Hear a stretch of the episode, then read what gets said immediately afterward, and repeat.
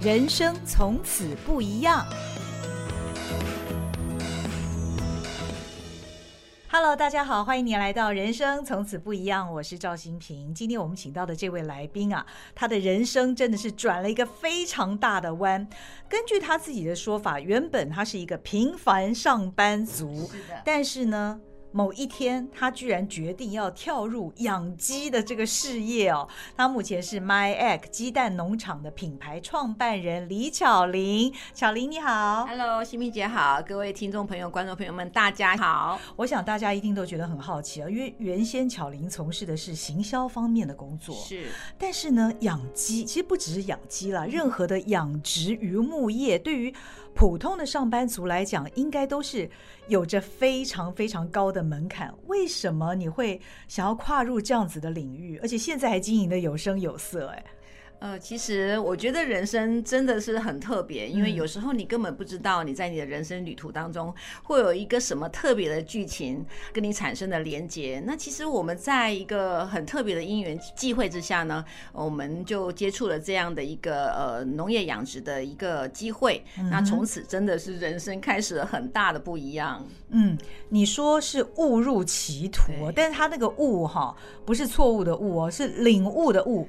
奇是奇异恩典的奇耶，为什么？因为我我是比较很乐观正向的人，嗯，所以我觉得每一个机会都是他一定要让我们在这个人生当中有一个特别的体悟，那是一个很神奇的礼物，我是把它这样定义的，所以我叫误入歧途。OK，所以当时是你跟你先生决定要一起投入这个养鸡这一行。是的，是的，是的。嗯，那时候为什么没有想到养别的，而是养鸡？而且那个时候也都还没有蛋荒嘛，对不对？对，也应该是就是说有一个特别的机缘，在呃朋友的聚会之下，有一些相关领域的一些专业人士，嗯，然后这样呃呃提起的这样的一个机会，然后开始产生了这样的一个规划跟连接。嗯，为什么你那个时候觉得做这一行会有前途呢？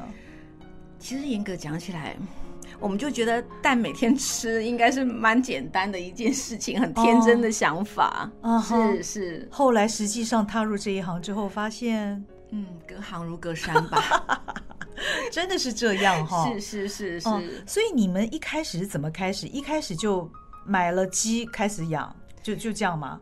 当时是我跟我先生是负责行销的部分，那可能有养殖的部分有有由于我们其他的合作伙伴来负责，是这样子。但其实很多时候的安排就是很特别，这样的一个几经的变化跟辗转呢，让我们变成了我们现在必须要自己从不懂到懂，到现在呃略懂的，然后来经营的这样的一个产业，这样子。嗯嗯，是是。所以你讲到这里我就懂了，因为原先负责行销的话，看起来跟你的本业仍然是相关的，而且相对比较简单一些。到后来发现，其实还是自己从头开始做起比较好，每个环节自己都可以顾到。是，所以就从养鸡开始了。应该是这样讲，就是说我们这辈子真的也没有想过。我们会务农，或者是从事这个蛋鸡的养殖，或者是农牧的种植，因为我们整个家族里面，呃，没有人务农，呃，所以这个奇妙的旅途也真的是蛮特别的啊。那蛋鸡的养殖的部分呢，其实我们刚开始都想的很简单，都觉得就是就不过就是生一颗蛋嘛，然后。把鸡养一养啊，给它喂养之后，就可以产出一颗好的蛋。Oh. 但我们都忘记，其实是没那么简单的一件事情啊，因为它是生鲜的食品，生鲜的食物是这样子的。嗯哼，其实在，在呃几度的蛋荒发生之后啊，我觉得国内的民众普遍也感觉到养鸡那个品质的重要，包括它的环境，包括了鸡蛋该怎么处理等等，大家开始有这个意识了。可能不是有这个专业，但有这个意识。所以你们是怎么养鸡？跟一般普遍的这个养鸡的这些过去的这些鸡农们，蛋农们，你们对对对蛋农，哎，你们的做法有哪一些不同？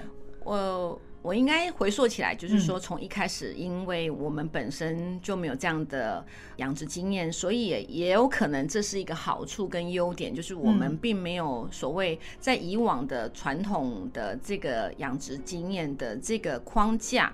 我当时就一直是不能说是从当时，是从以前到现在，我我们一直都秉持着我是消费者的心态，我在。养殖或者是经营这样的一个品牌。嗯嗯，那所以那时候就想了非常多，就是我们是名不见经传的公司，然后也没有什么太多的经验，可是蛋鸡几乎是天天生一颗蛋。哦，那我要怎么样？如果举例假设，可能一万只鸡好了，它可能一天至少都有最少都有七八千颗的蛋，那一个月就有多少万颗的蛋？Uh. 那我怎么样把那些蛋到所谓的让人们吃掉，这个消费者吃掉这件事情？Uh. 其实它是一个鲜品，而且会腐坏的，uh. 所以我到底要怎么做呢？Uh. 所以那时候就想了很多的方式。Uh. 那可能因为我常常自喻为我是外星球来到地球的。的外星人，所以就想了很多，哦、但我觉得就想到了这样的一个现行，目前以呃买一个现在现行主要的推广的这样的一个支持认养的消费的这样一个概念来的。嗯嗯嗯。所以你到目前为止从事这一行已经有多久的时间？你的这个养鸡场的规模大概有多大？有多少只鸡了？严格讲讲，我们如果真正品牌要推上市场的话，嗯、大概应该将近有近五年的时间。哦、我们目前养殖大概将近有一万两千多只的蛋鸡，好、哦，一万两千多只。其实规模呢，其实你说大不大，那也不会太小。哦，呃、对，那我们是没有在一般的传统通路上面贩售，哦、也就是可能你平常可能你的好邻居或者是比较便利性的超市上面，嗯，基本上可能比较找不到我们的踪迹，嗯嗯、因为从一开始定位，我就希望真正的落实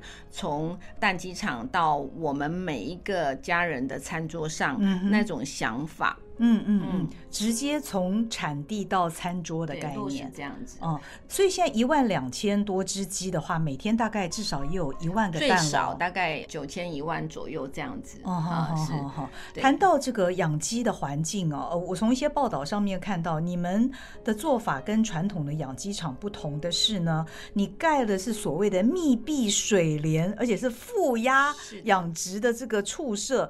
这种畜舍在台湾目前大概只有两成啊，差不多，因为这样的一个畜舍，嗯，在台湾的所谓的这个。蛋农的蓄色的占比当中，其实并不是多数，嗯嗯啊，并不是多数，还算是少数。嗯哼，呃，那有几个，刚刚心屏姐有讲到一件事情，就是我们的蛋鸡场上面，我们是密闭式负压的养殖。哦，嗯，我觉得其实一颗好的蛋，它不会只有在只有蓄色的部分。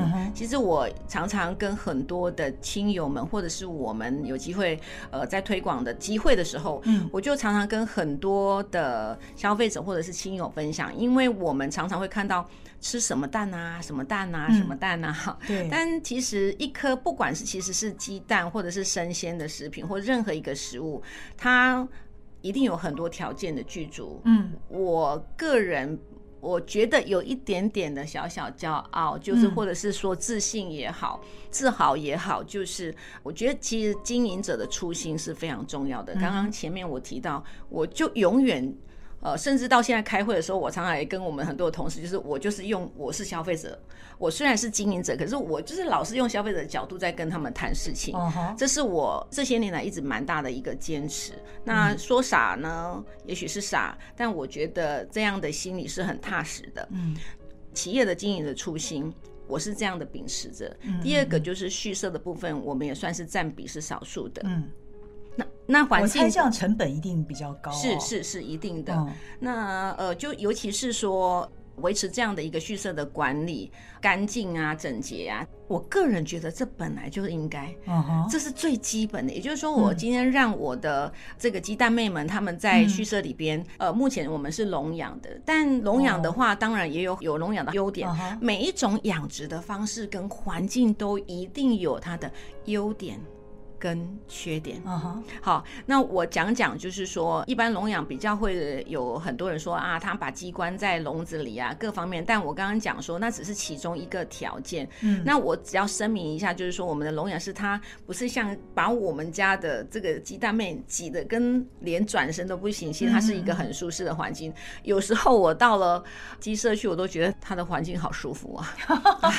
我们的饲养员在外面其实是蛮热的，很辛苦，但到里边的时候事实上是很舒适的。这样子，好，这是一个，就是除了企业的经营初心，第二个就是环境的部分，嗯，第三个就是我们，其实我常讲，我们很计较，计较是什么？就是连他的喝的水，我们也很计较。哦哦，因为他喝的水也是。过滤过的水，哦，然后喝的水滴，你看，我们其实当它，因为一个理念就是它只要健康，它就可以产出很好的一颗蛋来让我们享用，可以提供我们很完整鸡蛋的食物的能量给我们。我没有在上面多加什么文章。那至于它的饲料，它吃的也是非常的，其实我是不计成本的在养它，啊，也就是说，它主要还是要让它在很健康的状态之下。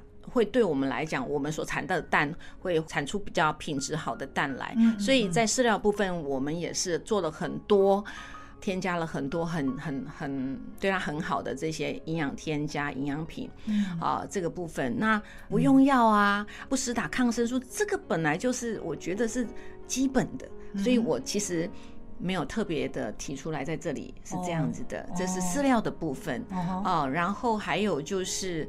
我觉得最重要，可是很多时候大家可能没有注意，因为可能蛋买的太方便了哦。对，好，但是因为我们整个有传统的产销机制，我自己也是到这个产业里边来的时候，诶，让我有很多的这种哇哇塞哇塞哇塞这样子 啊，是这样是这样子的，所以我就更加的让自己觉得说，我想要来推广这样的一个。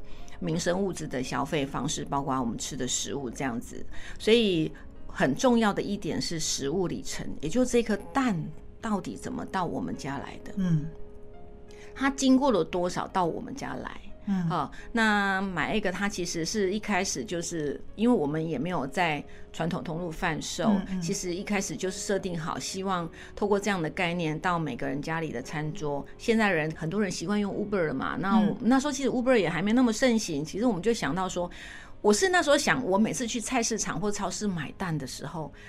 很多得要小心翼翼的，嗯嗯，那我就想说，那是不是很轻松的方式，让我觉得我让我买单也可以很轻松、很优雅，不怕打破，有人帮我送到家里来，哦，啊，是这样的想法。当时是为了自己觉得好像我自己的需求，可是配送到家，因为现在的温度啊、极端气候的影响。很多的这个温度很高，那温度很高，在配送的过程当中，如果我又没让它冷藏的时候，因为配送车在停停走走之间，我觉得它可会不会变成荷包蛋啊？或者是我就想比较多，所以你是用冷藏的方式，我就是用全程的冷藏到家里是这样的，嗯啊，是是这个部分，所以那时候就想到食物里程的的这个部分，可是在这当中也有一些困扰，就是。我们的认养会员或者我们的消费者常常会讲到，哎，你们家的蛋刚开始很多克数的。哦，为什么？很难剥，很难剥，蛋很难剥。哦，因为我们比较少直接就是我呃农场然后收下来到消费者的餐桌，所以他刚开始在剥蛋的时候，他觉得。其实连我们自己，我常常讲说，刚开始讲说，吃我们家的水煮蛋可能要有修炼，是一种修身养性的一件事情，因为它不是很好剥，因为它很新鲜，气势很紧密，所以没有太多的空气在里蛋里边，所以它在剥的时候。真的是要修炼的，这样子哦，一直到现在都还是这样。对，所以那老会员们他们都已经很习惯了。我就说，呃，或你可以有很多方法让他，呃，有时候在冰箱冰个第二三天就还好一点了哦，或者是呃放凉一点。事实上是这样子。原来蛋壳难剥是因为比较新鲜、气势紧密的关系哦。那今天有学到一课。是是。可是我觉得呃，订阅鸡蛋这件事情还是跟一般消费者买蛋的那个习惯呢，实在是大不相同。因为买蛋真的太方便了，街头巷尾、便利商店、超商都可以买啊。当然，我相信在蛋荒的时候有订阅蛋的人，那真的是就是高枕无忧了，因为反正蛋一样都会送到我家嘛。对。但是除了蛋荒之外，怎么去说服大家用订阅的方式呢？而且你的订阅制是多久会送一次？是每天送还是每个月？哎，每个月一个月送个三十颗，三十颗一组就是三十颗。我想详细的这个可能我们就今天不再多说。其实今天主要呃。到节目来，并不是要卖买 egg 的蛋，其实是想要跟大家分享一个消费的理念。Oh. 呃，其实买 egg 真的很多人以为，因为有时候在脸书上啊，在呃或者是在社群媒体上，或者是在我们的官网上面，你就会觉得好像就是不过是你在卖蛋嘛。尤其我们的名字又叫 My Egg，但其实我们其实是希望当时是希望从蛋开始做一个全新的一个。呃，农产的消费的一个新的观念，uh. 也就是因为鸡蛋它是天天吃。对。呃，我我后来算过说，大家可能很多呃听众朋友们或者观众朋友们没有算过，你这一辈子到现在到底吃过多少颗蛋了吧？嗯、会吃多少？我我算我从我会吃蛋比较保守估计，我算过我吃过上万颗蛋了。到目前为止。对对，就是以我的年龄这样子，已经破万了啦。Uh. 哦，这样我没有假设我还保守估计，我没有每天吃，我只算可能我只有。一个月只吃到二十颗或十五颗，已经破万了。嗯、就是你这样这样一算起来，就知道年龄有多大了，这样子 就破万颗了，这样子。哦、所以你想打破的观念是什么？事实上，最主要是其实就是因为农产品哦，它其实农民们都很辛苦，不管是养殖或种植，但他在种植农忙或养殖都农忙，就其实基本上没有太。多余，或者是有能力去做从产地到产多的这样的工作，因为这里面有很多的细节要执行，嗯哦嗯，养殖啊、行销啊、配送啊，这个部分都有，嗯哼。但我们希望让消费者，如果说让农民们可以真的很安心的养殖种植，我们透过这样的鸡蛋开始有一个这个认养机制。嗯哼，好，那以后任何一个商品，如果我们消费者可以举例，我们啊，假设是地瓜啦，或者是任何一个农产品，我们大家都有一个这样的概念的，那我们就可以告诉农民们说，哎，我这样子，呃，这里有。五千公斤产量，那我们我们的会员们是不是一人一公斤？那农民们就是开始就可以很安心的种植，他不用担心嗯销的问题，嗯、而且它相对的它的可能的价格也稍微都会比一般它现在的传统的这样的一个机制来得好些。你的意思是因为没有了那些中间的中盘商了？就是你去跟农民保证会有这样子的量，嗯，那到时候呢，这些农民的农产直接透过你的平台到消费者的餐桌，是这个意思吗？应该是说，我们让农民跟我的消费者直接串接。我透过蛋，我先让我们的认养会员们有这样的概念，让很多人有这样的概念之后，我们可以协助农民来链接很多的消费者。你的意思说，你的平台上面现在卖的不只是蛋？对。我这边可能要稍微特别讲一下比较不同。其实要讲买 egg，其实可能会跳多了很多人的想法，因为我们的鸡舍应该有几个特点，就是除了刚刚前面讲过之外，我们的蛋鸡场的鸡粪每天你想想看，有上万只鸡的每天。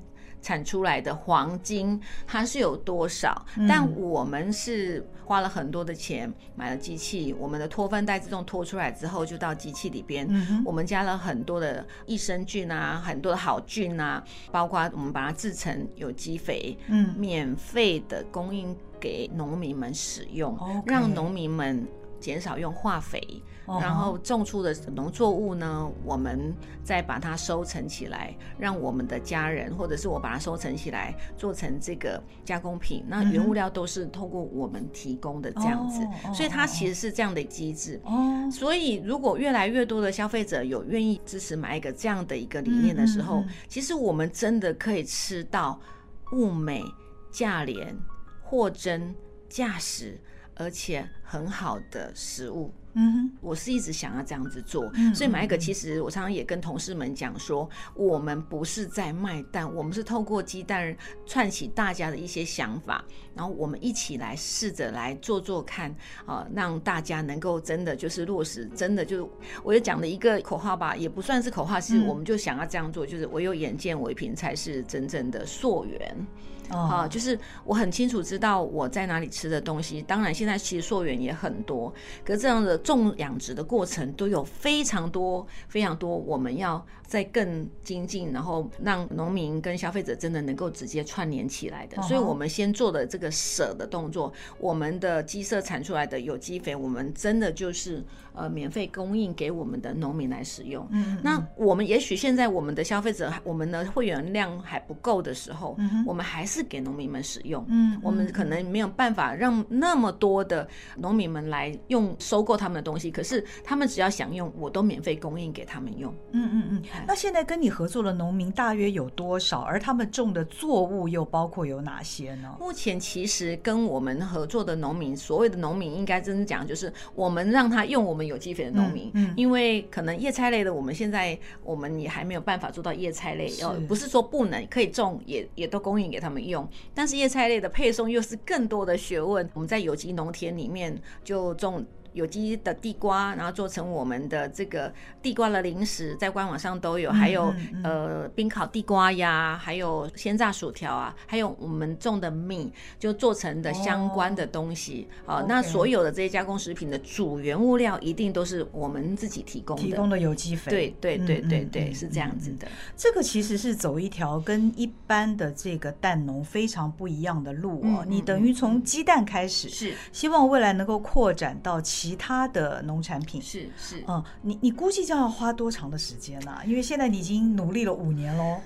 这个问题是个好问题。嗯，嗯，这个问题其实我也好想知道。嗯、其实就是也希望还是说你有设什么阶段性的目标？其实我蛮希望说。嗯我第一个阶段其实是希望说，通过我们这个鸡舍，我们第一个阶段有一万个家庭来共享盛举这样的一个支持，这样的一个认养消费的理念。哦，已经有一万个客户了，哎，还没，还没，还没，还没，有这是近近期的目标。买一个这个概念，因为我们很多的听众朋友，或是消费者，或者是看到在呃社群啊，或者是在任何一个地方看到我们，就是老是觉得我们是在卖蛋的。其实我们卖的是一个理念，透过这个蛋来连接，因为蛋我们就会天天吃嘛。是这样子的，其实巧玲，我觉得没关系耶，因为大家看到这个名字 My Egg 嘛，是。直接联想一定是蛋，是是。那他如果第一步先愿意到你的平台上面买单的话，很乐意，很乐意，就就开启了其他的可能。是的，是的，对不对？是的，是的。其实今天讲的都是一些我们真正很实际的想法哦。那如果透过这样的一个。分享可以让更多的这些亲友们、消费者们听到我们，那也许可能大家可以来一起支持这样的一个概念跟理念。我相信，其实到最后受惠的都是我们自己，所以想要串联大家来做这件事情。嗯，还是的。那你在努力的这个过程当中，你觉得碰到最大的困难跟挑战是什么？碰到最大的困难跟挑战是，是每天都碰到困难跟挑战。我每天，我其实只有两个说法。第一个就是，我觉得我每天就，因为我们都是在这个领域里面的经验是零嘛，所以我们要不断的学习。嗯，所以有学不完的东西，不管是农业种养殖啦，还有畜舍的管理啦，还有营养添加啦，还有加工食品呢，食品法啦什么之类的，有学不完的东西，还要想说我们如何让消费者知道我们呢，又有很多行销的想法啦。所以我常常说。每天几乎有点像在打地鼠的游戏，有没有？这个打了一下，这个打了一下，这个冒出来。然后后来我已经进阶的思维，就是我觉得它就像是扭蛋的人生，因为一扭蛋扭下来就有充满无限的惊喜。那我就想办法把这个扭蛋里面的东西，把它组成一个我喜欢的东西。嗯，这就是我。我的想法，嗯、uh，huh. 对对。那你进入这个农业界五年以来哦，嗯、因为你说你自己是外星人嘛，从另外一个星球来的，你一定看到了这个星球当中的产业的一些现象。嗯，那你觉得在经过了这些年来，特别是有疫情啦，嗯、有蛋荒啦，还有消费者意识抬头，以及食安，其实大家也越来越重视。对于这个大家一向被认为很传统的这个农业，嗯，是不是？最近也有一些改变了呢，有吗？以往我们的消费习惯，包括我以往也是一样，在没有踏入这个产业以前，其实我跟所有消费者都是一模一样的思维，就是反正我因为奶奶呀、妈妈呀、婆婆妈妈呀，就带着我们，就是一直从菜市场啊、超市啊里边买东西，到现在的网络上买东西嘛，对，对不对？对，好，都是这样的一个习惯，但我们从来都没有认真去真正的学会怎么买东西，怎么吃东西。嗯嗯，这是我在踏入农业之后的这个的领域，这个想法是这样子来的，就是我会觉得说，这是我以往都没有想过，我当消费者的时候是没有想过的，是这样子。那我觉得消费者其实也必须要学习怎么样在你每天。吃进去的食物里边，你如何懂得正确？我讲的是正确，这很重要。就是你要在这每一个领域里、每一个产业里面都有它的专业的部分，或者是每一个农作物都有它的特质跟特性。嗯，嗯嗯，我们如果把它懂了，我们就其实真的是透过摄取每天的食物就可以让自己更健康。嗯，但有一点是因为现在因为我们的经济社会的变迁，嗯，我们现在的饮食的消费跟饮食的方式几乎是有点变化，应该说是变化很大，不是有一点。嗯，所以我们现在几乎都是应该比较。没有像以前这样子，可能我吃了一个贡丸，我要买一块猪肉回家，妈妈剁剁剁剁剁，然后成贡丸之类的东西。我们我们也会有很多的机会吃到所谓的半加工品或加工食品。所以在这一块，其实这个是趋势，我们也抗衡不了。那目前买一个做的是，我们先从原食物主要的食材开始做，然后就是举例，如果说可能我们的。地瓜薯条是我们家自己种的地瓜哦，好，那可能这当中有可能有海盐，那可能它还不是我们家的。我觉得其实买一个现在还不到，我认为还不到我真正渴望想要的那个境界。嗯嗯嗯，它还有很多的地方可以再更好更好。嗯，好，但是需要借由呃大家的力量。所以其实我们主要的食材我们先供应，慢慢的越来越增加，越来越增加。所以我们现在我们在官网上或者是您买到我们的产品。呃，主要的除了蛋之外，主要的这个加工品的部分的原物料、有原食材，主要的食材还是我们就是一定会供应。像我们即将会推出的，也有像是我们我们呃之前种的米做的这个零食啊，啊，地瓜也是我们自己种的，还有近期要推广的这个呃要上上市的这个人参山药啊，哎，这个主要的都一定是我们，然后慢慢的、慢慢的把这些。越来越这个范围越来越扩大，越来越扩充，是这样子的。原始的食材也是掌握在自己的手中，就是主要的原物料。哎，像薯，如果说什么地瓜薯条、冰心地瓜，那个就是我们自己供应有机肥给农民，农民种出来之后，我们又收下来，然后再做成加工啊，冰心地瓜薯条，再供应给消费者，这样子来的。巧玲，我还是会问比较实际的问题，你担不担心？因为毕竟，呃，到目前为止，虽然我努力了五年，规模相较于一些食品大厂还是比较小。像 My Egg 这样子的平台，你觉得它的利基是在哪里？其实我们不是比较小，嗯、我们是非常小，不是客气话。其实真的是我们很小，但当时我就常常想说，我可以在。小小的夹缝里建立我的蚂蚁王国，嗯，大象也会踩不到我哦。我我其实是这样想，就是每一个世界里边都有它的大千世界在里边。Uh -huh. 那我们虽然很小，可是我在小小的世界里建立一个很庞大的蚂蚁王国。Uh. 那可能我们没有办法跟，我们也完全没有很雄厚的财力，可能甚至是常常就是有时候为了要坚持这样的理念，真的是抓襟见肘啊，真的是这样子的。Uh. 但嗯。宇宙通有它很棒很棒的道理，它总是会安排很多很多的连接，嗯，就像今天到新平姐的节目里面来也是一样，都是我们的助力，所以我非常的真的很感恩。其实一路走来，我们其实经历过非常非常非常非常多的考验。我想，其实这应该照理来讲，我不应该讲这一段话，因为这段话应该是已经成功的企业才可能比较有资格讲说他经历过多少的考验。但是我想，我们是成功，也许是成功企业的前身。嗯哼，好，我是这样定义自己。那成功不代表说我赚很多钱，其实我产生了一个价值。嗯嗯，我觉得那个成功可能。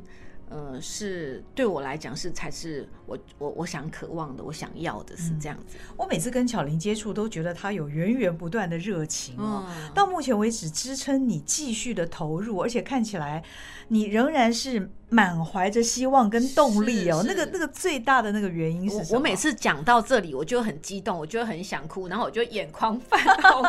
对，没有一次不是这样子。其实这是我内心，就是说，有时候当因为应该是这样讲，就是说。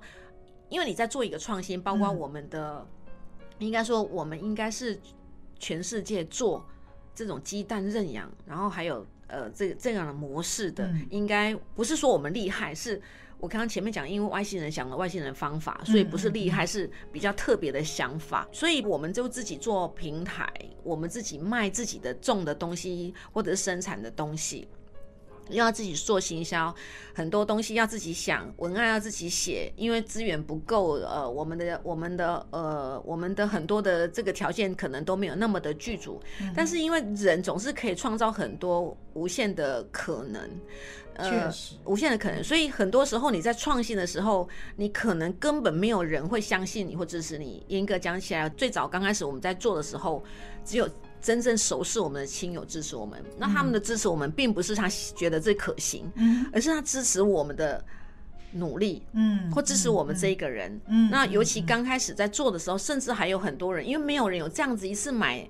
年购或半年或三个月或一年的蛋，所以刚开始还很多人会觉得我们是不是吸金的啊？我们是不是 就是他们觉得说没有，因为在以前没有这样的一个一个一个消费方式，订这么久的蛋，对对对，虽然蛋一直都要吃，对对对，那唯一就是我觉得在今年的蛋荒让我觉得我终于洗洗清了，是吧？这个。就是也其实没有很多，就是刚开始因为很多人不熟悉，那我们在蛋荒这段时间，我们收到了非常多的我们的认养会员或亲友，就他们常常很骄傲的，当人家他的身边的朋友在告诉他没有蛋的时候，买不到蛋的时候，他们竟然很骄傲的说：“你看我就没有缺蛋，谁叫你当初不跟我认养？”对，哈。是这样，这是我觉得我这真的是最大最大的肯定跟收获。嗯哼，其实关于订阅制这件事情哦，在买蛋的这件事情上面，巧玲真的是领先了非常非常大的一步。可是我们看到世界的趋势，连卖硬体的厂商，不管是电脑啦、手机啦，现在也都开始推推订阅服务喽。当然，他们的订阅是那种订阅的软体服务，是。但是，嗯。就如同巧玲所说的，在蛋荒的时候，突然之间大家发现有订阅蛋的人，嗯，才是对的。是，所以谁说订阅鸡蛋不会是以后的一个趋势呢？其实现在就已经是一个趋势了啦，只是说看它的成长的这个呃速度有多快，是哦，幅度有多大，是，嗯，因为。就前面我们有聊到说，如果单看网站啊，看当呃我们的社群，其实你会觉得就是跟一般的卖蛋的差不多。但其实我们里面，其实我们在我们的脸书社群里面，其实也说了很多我们的理念，呃，传递了我们的想法是这样子。那也是透过这个鸡蛋的想法，其实真的希望越来越多的农产品都可以用这样的一个方式。其实真的支持这样的方式，并不是让可能觉得说。呃，我们或者是农民们赚到什么太多太多的钱，不是这样子的，而是真正受惠的是我们。嗯哼，因为农民们在传统的产销制度之下，为了要同样的种植的成本或是人力，他不能减产，他也不能受到任何的。这个这个怎么讲？就是很多气候的因素啊，很多不可控的因素造成它的这个欠收，那这样它的农作就会损失。可是如果他有一群支持着他，愿意支持认养消费的这样的一个会员们，其实他在。这个过程当中，他的他会比较会很踏实，而且会觉得很愉快的。我常常讲说，如果他很轻松自在的在做这件事情，而且他他擅长做、喜欢做的，嗯，那个能量传递到土壤里边，传递到食物里面，是很是看不出来的。嗯，像我们我我我就常常会到鸡舍里边去讲故事给我们家的鸡听，可能很多人不吃，或者是我会。我我常常我们的我常常跟我们的那个我们鸡舍的这个同事们讲说，你们在每天到了鸡舍的时候，你要跟他们讲，感谢我们的鸡蛋妹们啊，谢谢你们总是充满的健康活力，产下每天都产下这么好的鸡蛋来让我们享用，我们非常的感恩你，这是我会做的事情。嗯啊啊，有时候我还去唱唱歌给他们听，但这很怪吧？但是我觉得这就是我们太他，因为就像我。应该这是题外话，我我自己家里也养了一小小只的这个粉红手工，但它就当我发出一一个它熟悉的声音的时候，它也会跑出来看看我，哦、所以我就觉得这是有频率的，嗯嗯，哎，这是人性化的养对对对对对，就是我觉得他是懂的啊。那很多时候会觉得，因为我们每个人在这宇宙当中都有我们自己的。